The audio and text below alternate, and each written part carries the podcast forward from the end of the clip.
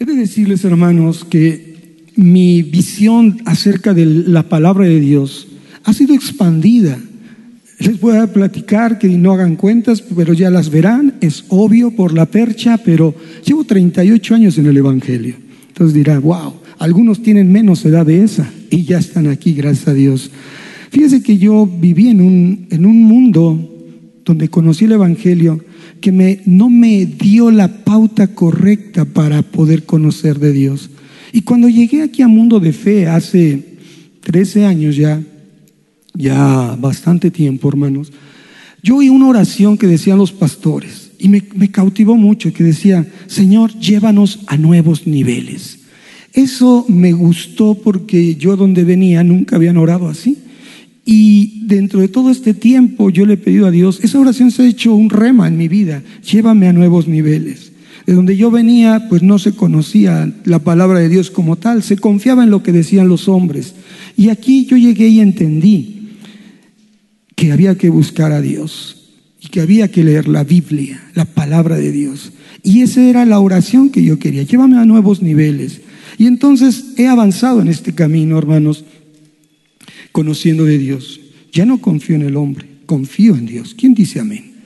¿Verdad? Lo que digamos aquí los hombres está de más. Lo que dice el Señor en su palabra es lo que vale. Y entonces déjate guiar. Por eso la insistencia tanto, búscate una Biblia de papel, lee tu Biblia de papel, marca tu Biblia de papel, usa tu Biblia de papel. Entonces, ante esto, hermanos, pues sí, miro las cosas de diferente forma. No voy en contra de lo, de lo que se dice, pero quiero oír y vivir lo que dice el Señor. Y oír, fíjense, oír. Entonces quiero llevarlos a una reflexión que todo inició en Mateo 8, 23 al 27, si ustedes se ubican ahí. Todo inició por ver las circunstancias del pueblo de Dios, hermanos. Quisiera, Mateo 8, 23 al 27, yo, yo quisiera trasladar mis pensamientos, pero sé que todo es una evolución. Le digo, ¿cuánto tiempo llevo en el Evangelio y apenas cuánto tiempo conociendo verdaderamente de Dios a través de estudiar la palabra? Y veo mucha gente que sufre, que sufre y que lleva tiempo en el Evangelio y que se sigue quejando, espantando y sigue atemorizándose y dudando. Y digo, Dios, no que yo ya lo, ya lo haya pasado, hermanos, pero esa oración, llévame a nuevos niveles, ha hecho mella en mi vida. Porque han sido pasajes como Lucas 24, el camino de Maús, donde dice, y ardía nuestro corazón cuando se nos abrían las escrituras. Y Hechos 17, los verianos decían, vamos a comprobar lo que dicen, porque de esa forma creeremos. Entonces, hermano, escucha, son pensamientos que te voy dejando y espero tener el tiempo para aterrizar todo. Mateo 8, 23, 27 dice, y entrando en la barca, sus discípulos le siguieron. Fíjense, y entrando en la barca, sus discípulos le siguieron. No cualquiera, sus discípulos. ¿Y qué hicieron? Una acción. Siguieron a Jesús. Y aquí que se levantó en el mar una tempestad tan grande que las olas cubrían la barca. Pero él dormía. Wow. Y vinieron sus discípulos y le despertaron diciendo, Señor, sálvanos que perecemos. Él les dijo, ¿por qué teméis hombres de poca fe. Entonces levantándose reprendió a los vientos y al mar y se hizo grande bonanza y los hombres se maravillaron diciendo, ¿qué hombre es este que aún los vientos y el mar le obedecen? Mira hermano, esto vino, estaba yo bañándome así literalmente y entonces tenía en mi mente algunos algunas circunstancias con hermanos, con gente que conozco y que de verdad digo, dicen que conocen del Evangelio o dicen que se dicen que vienen aquí y dudan. Y entonces digo, ah, he pensado, ay, qué poca fe tiene. Y me vino el pasaje, hombres de poca fe. No lo dije yo, lo dijo Jesús. ¿A quién? A sus discípulos, hombres de poca fe. Mira, hermano, resaltamos esto que me mostraba el Señor, entrando en la barca. La barca es la jornada de la vida donde todos vamos, hermano. Una jornada donde cada uno tiene un propósito, una, una forma de vivir. Y dice, y sus discípulos le siguieron en la barca el llamado de Jesús es sígueme. Entonces un discípulo verdadero sigue a Jesús. Y cuando se levantó el mar y las olas eran más altas y cubrían la barca, eso significa, hermano, las pruebas, las aflicciones, los problemas de la vida. Y ahí estaba Jesús y dormía. Entonces digo, wow. Ahí estaba Jesús, como está en tu vida y en la mía, en tu jornada de vida y con las aflicciones de tu vida. Y él dormía. ¿Y sabes qué pasaba ahí? Que Jesús probaba a sus discípulos, los probaba, porque ahorita vamos a entrar en eso. Entonces, cuando se levanta y lo reprende al, mar y a la tempestad, y ésta se calma, asombra a los discípulos, reitero, discípulos, no simpatizantes, creyentes o agregados culturales, no hermano, discípulos. Y ¿qué es este hombre que aún los vientos y el mar le obedecen? ¿Y saben por qué? Porque el, viento, el mar y el viento oyen a Dios, oyen a Dios. Escucha, oyen a Dios, oyen a Dios y le obedecen. Por eso, hermano, a mí me llama la atención cómo el pueblo de Dios no oye a Dios. ¿Y cómo es oírlo? Aquí, hermanos, aquí oímos a Dios. Y tendríamos menos conflictos existenciales si oímos a Dios y le obedecemos. Hay un contexto muy interesante en esta porción. Mateo 8 nos habla de milagros, nos habla de circunstancias especiales. Sus discípulos vieron milagros. Yo te invito a que leas Mateo 8 por completo. Habla de fe.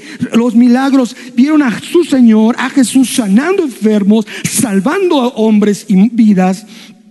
Y ¿Dónde estaba entonces su percepción? Oían lo que decía el Señor. Al leproso, que era repudiado por todos, lo sanó vino un hombre, un centurión, que era un gentil, y le dijo, mi siervo, mi esclavo está enfermo, pero si tú dices la palabra, no tienes que ir y será sanado. Y el Señor dijo, wow, en Israel no he visto esta fe, tema de fe, hermano, porque el leproso le dice, si tú quieres, límpiame, tema de fe, aquel, da la instrucción y mi, y mi siervo sanará, tema de fe, hermano. Luego dice el mismo capítulo que fue y sanó a la suegra de Pedro, tema de fe el Señor sana suegras. No es cierto, hermanos, gracias a Dios. Sana a todos, hermano. Y dice, y sanó a más y liberó demonios. ¡Wow! Tema de fe. Y los discípulos que después se ascendieron a la barca vieron y oyeron lo que decía el Señor. Y todavía viene el, el punto de ver cómo sube a la barca. Y ellos se sorprenden y tienen temor después de haber visto todo lo que hizo. Hombres de poca fe. Los y, bueno, dice Mateo 8 algo bien interesante. Mateo 18 al 22, 8, 18 al 22 habla los que querían seguir a Jesús. Yo te invito a que lo leas después, pero ¿sabes quiénes son los aptos para seguir a Jesús? Lo dice ahí, los que renuncian a los apegos de las cosas de esta vida, del mundo. Y esto es lo que viene a ser la reflexión, hermanos. Oímos a Dios o atendemos nuestros apegos, hermano. En ese contexto que te estoy diciendo, o esos discípulos sabían quién era el Señor que seguían, quién era Jesús, qué hacía, lo oían y entonces o lo obedecían, o, creían o creían, o tenían fe o tenían fe. No había de otra, hermanos, porque Dios, Jesús estaba mostrando quién era. Pero mira, te decía que aquí es donde oímos la voz de Dios y hay un contexto más grande y entendemos la cualidad, la, la, condición del hombre. Porque si tú tienes una Biblia, te invito a que la explores entre el Nuevo Testamento, entre el Antiguo y el Nuevo Testamento, me llama la atención que hay una hoja en blanco. En esa hoja en blanco, hermano, puedes escribir lo que quieras, pero yo la dejo en blanco porque me interesa conocer esa parte. De Génesis a, a, a Malaquías y de Mateo Apocalipsis todos los, todos los capítulos se suceden, no hay un espacio, todos van uno tras otro. Y por cierto, bueno, capítulos, versículos y demás, fue, es una ayuda solamente para poder estudiar la Biblia, pero la Biblia es de corrido, hermano. Pero el gran contexto que existe aquí, hermano, es ese silencio de Dios. Esa hoja en blanco marca un silencio de Dios. El último libro del canon reconocido, aunque hay otros libros, hermanos, se escribió en el 435 antes de Cristo, Malaquías. Y después vino Jesucristo. Entonces, 400 años donde no se oyó la voz de Dios, el pueblo no escuchó a Dios, el pueblo se olvidó de Dios, hermano. Y entonces se perdió la sensibilidad para escuchar, para atender, para creer y para obedecer lo que Dios hablaba en la escritura. Hermano, tú y yo pudimos pasar por momentos así, aunque éramos congregantes, no oíamos a Dios, no teníamos sensibilidad de escuchar a Dios y por eso las tormentas de la vida al subir en esa barca nos mueven bastante, nos sacuden, hermano. Por eso este día es, oyes a Dios o estás atendiendo tus apegos. El pueblo de Dios, hermano, en ese periodo olvidó a Dios. Olvidó el principal mandamiento. Dice la palabra en Deuteronomio 6, 1 al 4. Me gustaría que me ayudaran. Estos pues son los mandamientos. Fíjate, estatutos y decretos que Jehová nuestro Dios mandó que se enseñaran para que los pongan por obra en la tierra. Fíjense, a la cual ustedes irán a tomar. Continuamos. ¿Para qué son esos mandamientos? Para que teman a tu Dios, a Jehová tu Dios. Guarden todos sus estatutos, sus mandamientos que yo te mando, tú, tu hijo y el hijo de tu hijo. Esto es generacional, todos los días de tu vida. Continuamos, para que tus días sean prolongados. Sigue, hermanos. Oye el primer mandamiento. Oye, escuchan, primer mandamiento, oye pues Israel y cuida de ponerlos por obra para que te vaya bien en la tierra que fluye leche y miel y los multipliques como te ha dicho Jehová, el Dios de tus padres. Y el verso 4, mira hermano, oye Israel, el Señor nuestro Dios, Jehová uno es. Desde ahí empiezan las cosas, hermano. No entendemos cuál es el principal mandamiento. Oye, oye. Y que habla de escuchar, atender y amarlo con todo el ser y en consecuencia obedecerlo. Y no dice para que todas las cosas estarán bien. No, dice para que te vaya bien. Escucha eso. No es que todas las cosas estarán bien, sino que te vaya bien y trasladarlo a las generaciones. Y por eso, hermanos, porque se dejó de oír a Dios, se perdió la sensibilidad y se olvidó a Dios. Eso es tremendo. Eso pasa en la jornada de tu vida. Ha pasado y tú y yo sabemos de qué manera ha sido. Pero sabes, la buena noticia es que se rompió el silencio. Vino Jesucristo. Juan el Bautista, un precursor, vino a anunciar un mensaje. Mateo 4, Mateo 3, 2 decía, arrepiéntanse porque el reino de los cielos se ha acercado. Y Jesús cuando inició su ministerio ahí en Mateo 4, 17, lo mismo dijo, arrepiéntanse porque el reino de los cielos se ha acercado. ¿Qué, ¿Qué, se acercó? Jesús se acercó a la tierra. Jesús volvió a ser un vínculo entre cielo y tierra. Escucha esto, hermano. Es como va construyéndose el mensaje. Se volvió a hacer el vínculo. Y Gálatas 4, del 4 al 7, confirma esta predicación del precursor Juan el Bautista y de Jesús. Gálatas 4, 4 dice, pero cuando vino el cumplimiento del tiempo, Dios, ¿quién? Dios envió a su Hijo, nacido de mujer y nacido bajo la ley, para que redimiese a los que estaban bajo la ley, a fin de que recibiésemos la adopción de hijos. Escucha, y por cuanto somos hijos, nos dio una identidad por escuchar.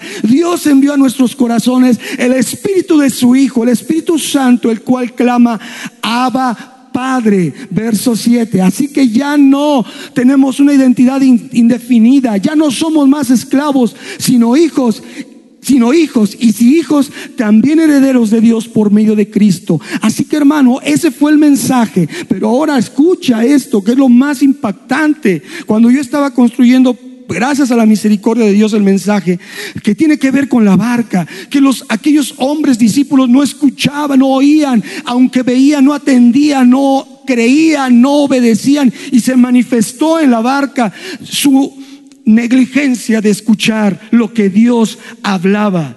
Y menos, ¿por qué? Porque no entendieron que Jesucristo, todo lo que vieron de Él era enseñanza. Todo lo que tú vienes a escuchar es enseñanza. No, no es doctrina, hermano. Y la doctrina es una enseñanza que debe y puede ser llevada a la práctica. No seamos de aquellos que oímos por acá y sale por allá, hermano. No, tenemos que aprender a escuchar. Primer mandamiento, oye, oye, oh Israel. Por eso, cuando vino Jesucristo, ya lo vimos, el Padre volvió a darle la instrucción clave, la exhortación clave, el mandamiento clave. Y mira, es este, Mateo 17, 5, 7. Esto me impacta, hermano, y no lo dejes de escuchar, no lo dejes de, de escudriñar. Dice, en el monte de la transfiguración, tres discípulos suben y ven a Jesús que cambia su esencia al lado Moisés y Elías. Y mientras él aún hablaba, dice, la palabra, una nube de luz los cubrió. Y he aquí una voz desde la nube que decía, este es mi Hijo amado, en quien tengo complacencia. Y el mandamiento es a Él, a Él, a Él qué hermanos, a Él oíd. ¿Se dan cuenta? Jesucristo vino a romper el silencio y el Padre afirmó el propósito de que Él viniera y dijo, ahora a Él óiganlo. Al oír esto, los discípulos, no cualquiera, hermano, se postraron sobre sus rostros y tuvieron gran temor. Entonces Jesús se acercó y los tocó y les dijo, levántense y no teman. Levántense y no teman. Esa es la condición de nuestra vida en todo tiempo. Si oímos al Señor, levántate. ¿Cuál es tu condición? ¿Cuál es tu circunstancia? Levántate. No temas. Oye a Jesús, porque el Padre dijo a él, oigan. ¿Y qué hicieron los discípulos en la barca? Temblaron. Es que no estaba hablando Jesús, es que ya había hablado. La palabra en Juan 21, 25 dice que todo lo que hizo Jesús, si hubiera libros, no hubiera libros para contener todo lo que hizo. Ellos ya sabían el mensaje, ellos ya sabían lo que tenían que hacer, como tú y yo. El que tiene oídos para oír, oiga. ¿Por qué no lo oímos? ¿Por qué no? Porque el gran problema del hombre, ¿sabes cuál es? Apegarse demasiado a los resultados. No es como yo quiero. Ah, no es como a mí me gusta. Ah, temor, dolor, angustia, duda. Ay, pobrecito de mí, necesito que oren por mí, necesito que hagan esto por mí, necesito, necesito. Esa es la condición del hombre por su apego al resultado. De ahí surgen frustraciones, temores, derrotas, porque se mira con los ojos físicos y no con los de la fe. Dice la palabra, segunda de Corintios 5, 7, andemos por vista por fe y no por vista, hermanos. Nosotros los discípulos debemos andar por fe y no por vista, porque la verdadera fe es poner tu total y absoluta confianza en Dios. Esa es la verdadera fe, hermano. No es una fe de alarde, no es una fe de emociones, no es una fe de o se hace o se hace o te digo, Señor, aquí quiero. No, hermano, es poner tu total y absoluta confianza en Dios y aún va más allá. La verdadera fe es la que se alinea a la voluntad de Dios no, no la que quiere hacer su voluntad.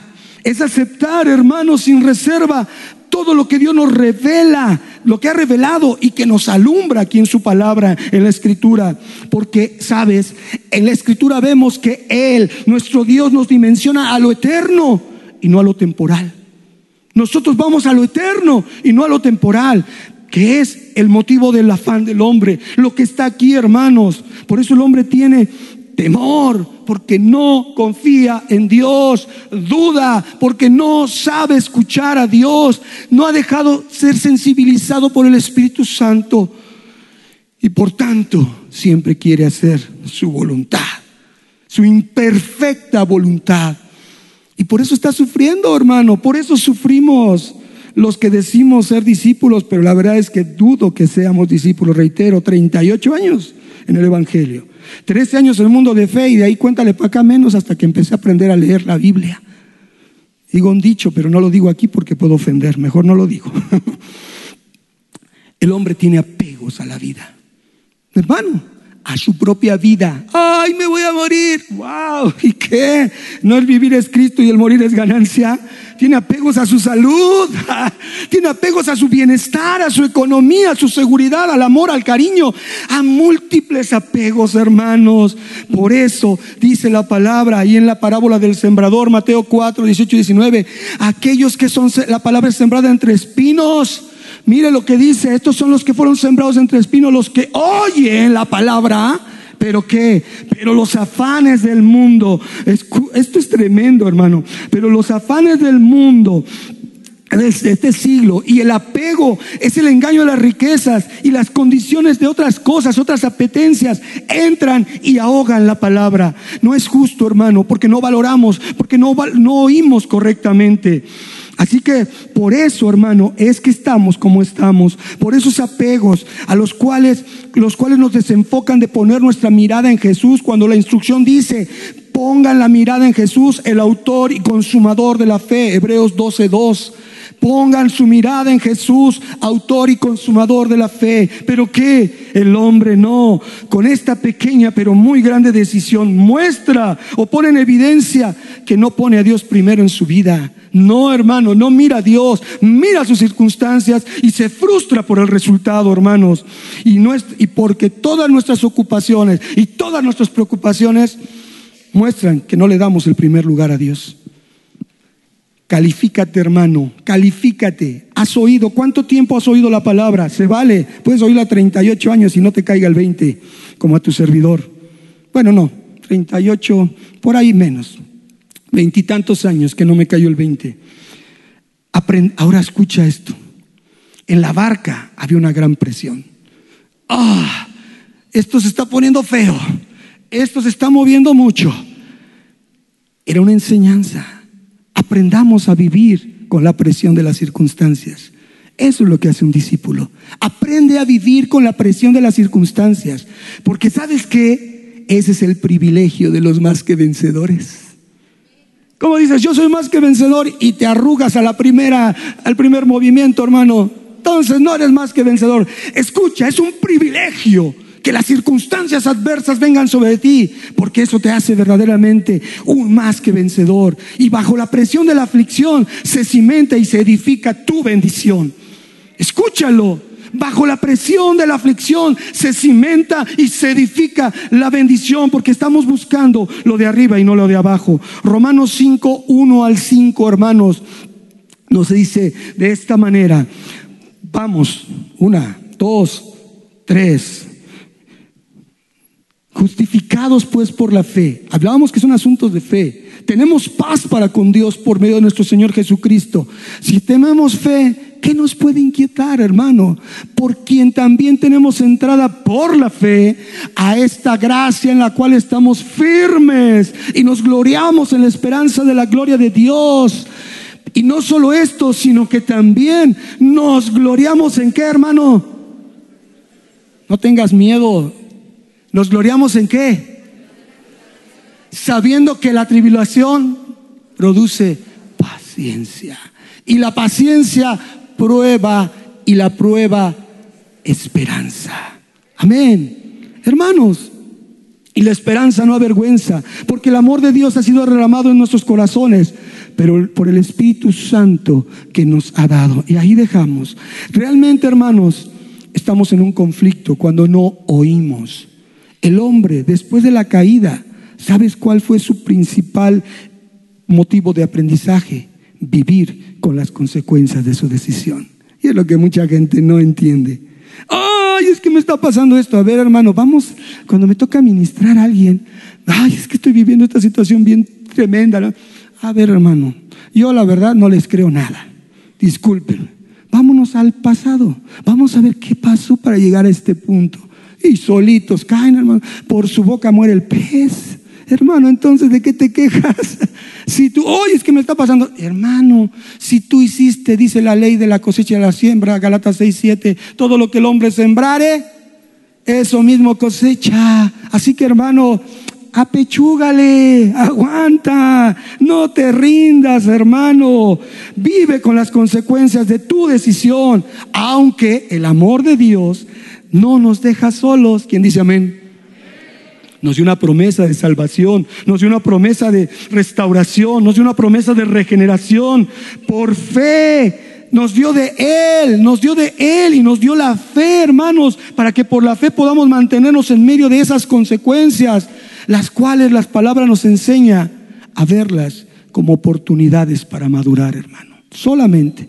¿Y sabes qué significa madurar? volver a la perfección que teníamos al principio. Eso es la madurez a la que nos lleva el Señor. Ese debe ser nuestro verdadero enfoque de oración. Y yo te digo algo, hermano, y de verdad me gozo porque eh, cuando Dios me permite hablar de Él, no hablo de mí, porque si yo te platico de mí, hermano, uh, nos vamos a poner a llorar y después a vomitar. Y no, hermano, no, nada, nada de eso. No quiero llevarte a una, a una condición de vida fea. Yo te quiero decir esto. El Señor ponía en mi corazón. Primero hay que reconocer quiénes somos. Y para poder volver al principio, hermano, que nuestra oración sea la enfocada. Mira, Lamentaciones 5, léela, es una porción de 22 versos, léela después, pero habla la oración del pueblo afligido, que reconoce Acuérdate, Señor, de lo que nos ha sucedido. Mira nuestro oprobio. Nuestra edad pasó extraños. Nuestras casas a forasteros. Somos huérfanos sin padre. Nuestra agua bebemos por dinero. Miren, ya pagaban el agua por dinero desde ese tiempo. Eh, padecemos persecución, etcétera. Oración del afligido, pero para llegar al punto final. Y me gustó los cantos que cantaban los hermanos, porque uno decía, bien interesante hermano, Dios, tecnología no funciona. Y nada más, cuando debe de funcionar, no funciona.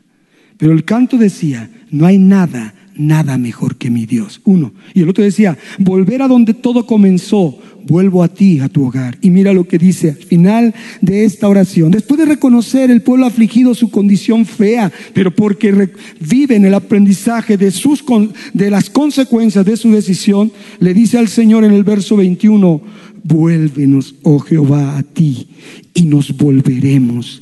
Renueva nuestros días como al principio. Lamentaciones 5:21. Escucha eso, hermano. Esa debe de ser tu oración. Vuélveme a la perfección que tenía al principio. No importa que tenga que pasar por la presión de la aflicción, porque sé que ahí se está cimentando y se está edificando una grande bendición. Por eso, hermanos, al hablar de pruebas, la escritura siempre declara que son para nuestro bien. Lo acabamos de leer en, Romanos 5, hermanos. Y la mayor prueba, como la de los de la barca, que podemos tener nosotros, es ubicarnos, ubicarnos, no renegar o es querer escapar de esa aflicción, de esa adversidad y ese problema. Todo lo contrario, hermanos. Ay, este hermano salió masoquista. No, por lo único es oír a Dios y creerle a Dios. Juan 16, 33 dice el Señor, en el mundo van a tener aflicción. Ay Señor, ¿por qué salió eso de tu boca? No dice, Él es el verbo y lo que dice el verbo es creado. Estas cosas les he hablado para que en mí tengan paz. En el mundo van a tener miles de aflicciones en la jornada de su vida, pero confíen, confíen ¿Quién confía? Con razón estamos como estamos. Vuelvo a preguntar, ¿quién confía en esa palabra? Entonces se van a acabar ya las administraciones, gracias a Dios. Porque yo he vencido al mundo. Gloria a Dios. ¿Sabes? Las aflicciones nos acompañan desde que nacemos. Yo desde que nací, hermano, Dice mi madre que me aventé un mes y medio en el hospital porque tuve un problema. Entonces, ya, imagínense, viviría yo así, ay, desde que nací, aflicción y aflicción. Y vivo el día de hoy con aflicción y aflicción. Y esto será hasta el fin de nuestra vida. Por eso solamente tenemos una consigna de parte de la Escritura, desarrollar paciencia y obtener el beneficio de la espera en Dios. Nada más. Hermanos, debemos usar por tanto, la fe que Dios nos dio. Romanos 12, me encanta, que dice que a todo hombre Él le asignó una medida de fe. Por eso, lee la Biblia. Nunca diga, Señor, aumentame la fe, Señor, dame más fe, porque vas en contra de la Escritura. Romanos 12, ojalá y el milagro suceda y aparezca ahí. Pero dice, el Señor nos dio a cada quien una medida de fe. ¿Qué haces con la medida de fe que te dio el Señor? ¿La has estrenado? ¿Te has dado cuenta de qué tamaño es tu fe? Dice, digo pues por la gracia que me es dada, a cada cual que esté entre vosotros, que no tengas más alto concepto de sí que el que debe tener, sino que piense de sí con, escucha, con cordura, conforme a qué. Entonces tú dirías una oración blasfema si dices, Señor, aumentame la fe porque estás yendo en contra de la voluntad de Dios. Señor, dame más fe. Dices, Señor, no eres bueno, no hiciste las cosas bien. ¿Sí me explicó? Creámosle a Dios, oigamos a Dios, retengamos lo que Dios dice aquí, escudriñemos, hermanos. Entonces, debemos confiar con esa medida de fe, confiar que el resultado siempre será el correcto, porque la gloria será de Dios. Nada más y nada menos. La gloria es de Dios. Porque Dios no se conforma con hacer cositas pequeñas, hermano. Las cosas de Dios, sus obras son asombrosas. Dice el Salmo 66, asombrosas son tus obras, Dios. Y ese es el asombro que tuvieron aquellos hombres en la barca. Ay, ¿qué es este hombre? Que el mar, el viento le obedece porque las obras de Dios son asombrosas. Y si tú obedeces a Dios, verdaderamente verás cosas asombrosas en tu vida. Porque Dios es fiel. Por ello entendemos que al confiar en Él, todo lo que nos sucede está bajo el control de Él. Y todo ello es importante para crecer y madurar, hermano. Ubicatex para retornar a nuestro diseño original. Eso es lo que Dios quiere. Ese es el tránsito de la vida. Esa es la jornada de la vida. Si vemos eso como meta, entenderemos que el proceso de la aflicción va construyendo nuestra bendición, hermano. El proceso de la aflicción de cada quien es diferente, es distinto. Pero tú sabes si le oyes, le obedeces, si atiendes y te ajustas a la voluntad de Dios o te, o te, o te revelas a ella. ¿Sabes? Porque las pruebas remueven todo lo que hay en nosotros que no es a imagen y semejanza de Dios. Pero como dice Segunda de Corintios 12, más en medio de nuestra debilidad se perfecciona su poder, porque las debilidades que ahora son en nosotros, porque no las usamos, se van fortaleciendo y perfeccionando. Aquellas cosas que sí tenemos, que son la semejanza a Dios, hermano, que sí guardan esa semejanza. Dices, esta batalla es mía. No, no es solo tuya, hermano. Esta batalla es de todos y cada uno de los hombres que han puesto un pie en esta tierra. De todos, hombres maravillosos, grandes hombres de Dios que la Biblia nos marca, que nos dan el ejemplo de lo que es verdaderamente escuchar, oír, oír a Dios, atender lo que Él dice y obedecerlo, sobre todo, hermano. Todos ellos, igual que tú y yo, tenían muchas batallas. ¿Y sabes por qué? Porque tenían muchos apegos a la vida, a lo temporal y no dimensionaban que Dios nos lleva a lo eterno, hermano. Las cosas de esta tierra nos estorban, llámesele como se le llame. El Señor vino a salvar almas, no vino a salvar cuerpos. El que tiene oídos para oír, oiga, hermanos. Eh, pero esos hombres al escuchar la voz de Dios y atender lo que Él decía, mire, aplicaban la medida de fe que Dios les había dado, confiaban en Él, se alineaban a su voluntad y triunfaron, eso sí triunfaron al soltar sus apegos, todos sus apegos. Ejemplo, Abraham, Génesis 22. ¿Cuánto tiempo esperó por un hijo? Y después el Señor le dice, dame a tu único, a tu amado, a tu hijo y sacrifícalo. Oh, ¿y qué creen que hizo Abraham? Soltó el apego del amor del Hijo, de su único, de su amado. Lo soltó, hermano. Lee ahí Génesis 22. No se aferró y confió en la acción de Dios que liberó la bendición que estaba atorada por la obediencia de Abraham. Ay, hermano, quisiera que esto quedara, pero grabado en tu corazón. Otro ejemplo, hermano, Moisés, el hombre más manso sobre la tierra, el hombre que sacrificó todo por Dios. Ese hombre manso y humilde, dice la escritura en números 20, que Dios le dio una instrucción, háblale a la roca para que salga agua, pero por la desesperación de un pueblo necio, que Moisés le da unos trancazos a la roca, salió el agua. Pero eso le valió que en Deuteronomio 32 el Señor le dijera, por lo que hiciste, solo se te, será permitido ver la tierra prometida de lejos, pero no vas a entrar. Soltó el apego a la promesa. ¿Cuántos años Moisés esperando la promesa? Y por una sola acción no pasó. Pero el apego lo deslindó de él. Y eso no le restó que fuera un hombre memorable en toda la escritura. Qué tremendo son los soltar los apegos. No es fácil. Era una promesa de Dios. ¿Y qué le dijo? Pues, ¿Y qué? Pues lo que prometes y, y luego no eres hombre, no eres hombre para arrepentirte, ni hijo de hombre para arrepentirte. Dios es soberano. Amén. Y el mejor ejemplo, Jesús, que rompió con todos sus apegos. Filipenses 2, 6 al 8.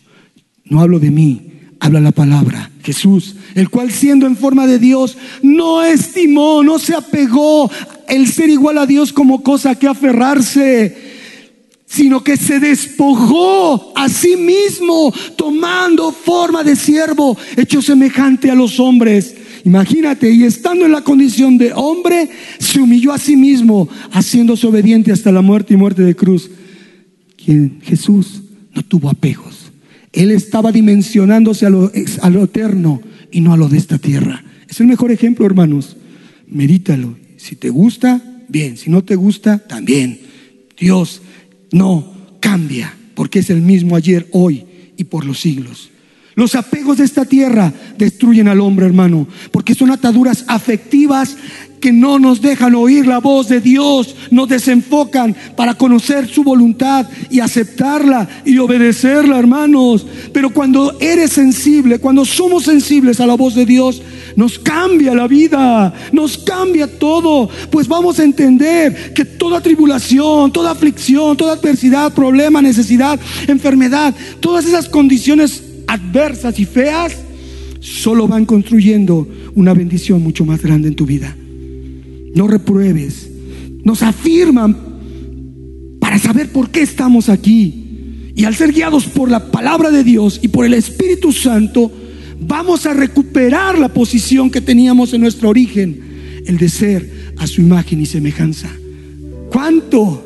¿Cuánto no vale la pena sufrir en esta tierra y no quejarnos para que Él nos lleve a nuestra condición original? Por eso cuando digo, ay, sufre hermano, estás llegando más. Dios está limando asperezas. Dios te está quitando lo que no es de su semejanza y te está haciendo que fortalezca, fortalezcan en ti aquello que sí se parece a Él. Soltemos los pesos innecesarios, hermano. Dejemos todo afán y tomemos la, decisión de renunciar a todo apego que nos jala esta tierra. El apego es estar unido, pegado, es tener una inclinación por algo o por alguien que nos ata a este mundo. Eso es un apego, hermano.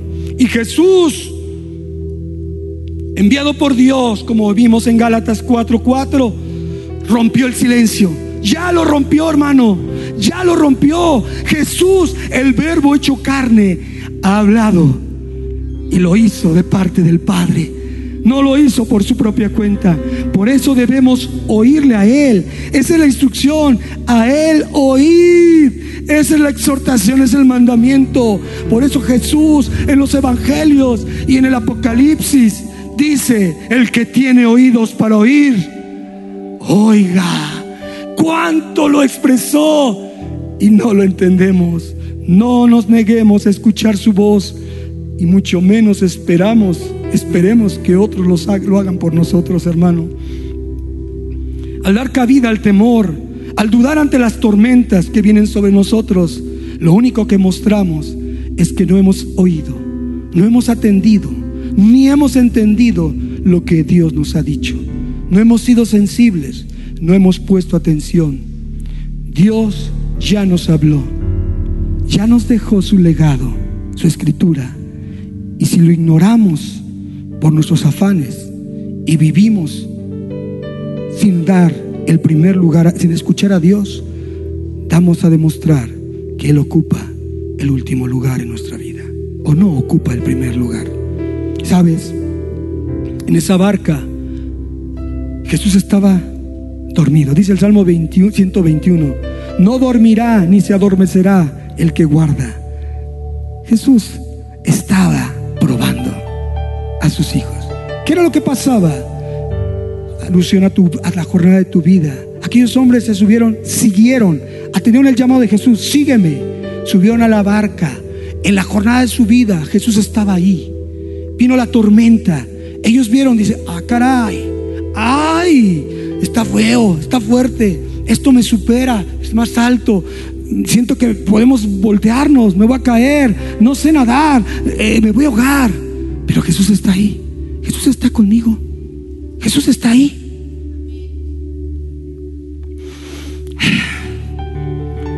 ¿Cuál era la respuesta que buscaba Jesús? Que aquellos discípulos se quedaran sentados donde estaban, confiando que Jesús tenía el control. Pero se espantaron, dudaron. Y por eso el Señor les dijo, ¿por qué dudan? ¿Por qué temen? hombres de poca fe. Pongámonos de pie, hermanos. Es tremendo seamos insensibles, que no entendamos que Dios está hablando, que Dios se ocupa de decirnos lo que hay en su corazón, para darnos seguridad a nuestras vidas, para hacernos fuertes, para mantenernos firmes. La palabra dice, Deuteronomio 8:2, y te acordarás de todo el camino por donde te he traído, por donde te ha traído Jehová tu Dios estos 40 años en el desierto. El pueblo de Dios probó al Dios probó a su pueblo Israel. ¿Y sabe por qué los llevó al 40 años al desierto? Dice, para afligirte, para probarte, para saber lo que había en tu corazón, si habías de guardar o no sus mandamientos. Wow. 40 años para probar, para afligir, para saber lo que había en el corazón de aquel pueblo. ¿Cuánto tiempo llevas tú en tu aflicción? ¿Se te hace suficiente?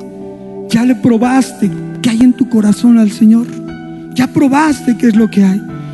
Dice la palabra, es necesario, Hechos 14, 22, que a través de muchas tribulaciones entremos en el reino de Dios. Lo dice la palabra, hermano. Lo dice la palabra. Tengamos por sumo gozo cuando nos hallemos en diversas pruebas, sabiendo que la prueba de nuestra fe produce paciencia, mas tenga la paciencia su obra completa, para que seamos perfectos y cabales sin que nos falte cosa alguna. Y Apocalipsis 2.10 dice, no temas en nada lo que vas a padecer. He aquí, el enemigo echará a algunos de ustedes en la cárcel para que sean probados y tendrán tribulación por diez días. Sé fiel hasta la muerte y yo te daré la corona de la vida. Padre, Padre, quita de nuestra mente lo temporal y ayúdanos a extendernos hacia lo eterno, Señor hacia donde tú nos estás atrayendo para volver a ti, Señor, como al principio. Vuélvenos a ti, Señor, como al principio y nos volveremos, Señor. Vuélvenos, perfeccionanos, que en la, en la, en la presión de la aflicción, Señor, se siga edificando, cimentando y edificando una muy grande bendición, lo eterno, Señor, porque tú nos darás una corona de vida. Padre, es tu palabra, ha sido trasladada, Señor. Ahora tomarás cuenta, Señor, qué harán tus hijos con ella. Gracias, Señor, en el nombre de tu Hijo amado Jesús, rogamos tu perfecta voluntad. Amén y amén.